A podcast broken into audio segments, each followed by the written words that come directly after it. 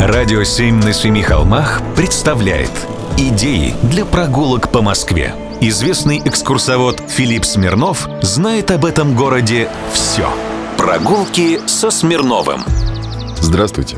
Цитирую. «С восторгом бросив подсолнухи лузгать, восторженно подняв бровки, читает работница, готовые блузки, последний крик Петровки». Эта строчка Владимира Маяковского рассказывает о происходившем в Петровском пассаже.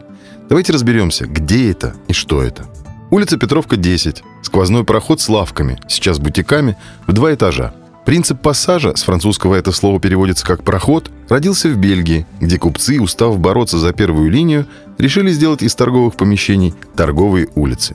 И от осадков клиент прикрыт за счет навеса, и все продавцы в равных правах. В России пассажи набрали оборотов уже к рубежу 19-20 веков и не всегда использовались как торговые помещения. По заказу владелицы Сандуновских бань Ферсановой в 1900 году начали строить пассаж на Петровке. Проект разработали архитекторы Калугин и Фрейденберг. Ферсановский пассаж строился с применением новых технологий.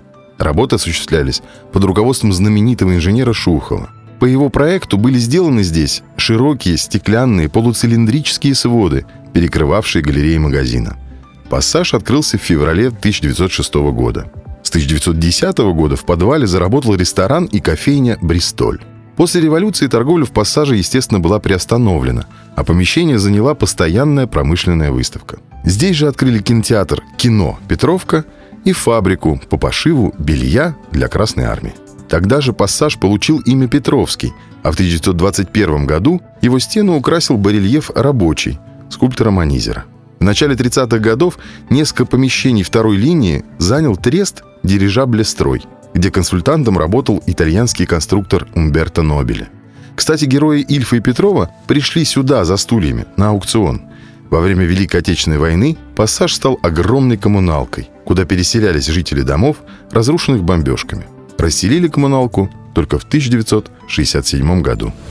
Прогулки со Смирновым. Читайте на сайте radio7.ru. Слушайте каждые пятницу, субботу и воскресенье в эфире «Радио 7» на Семи холмах.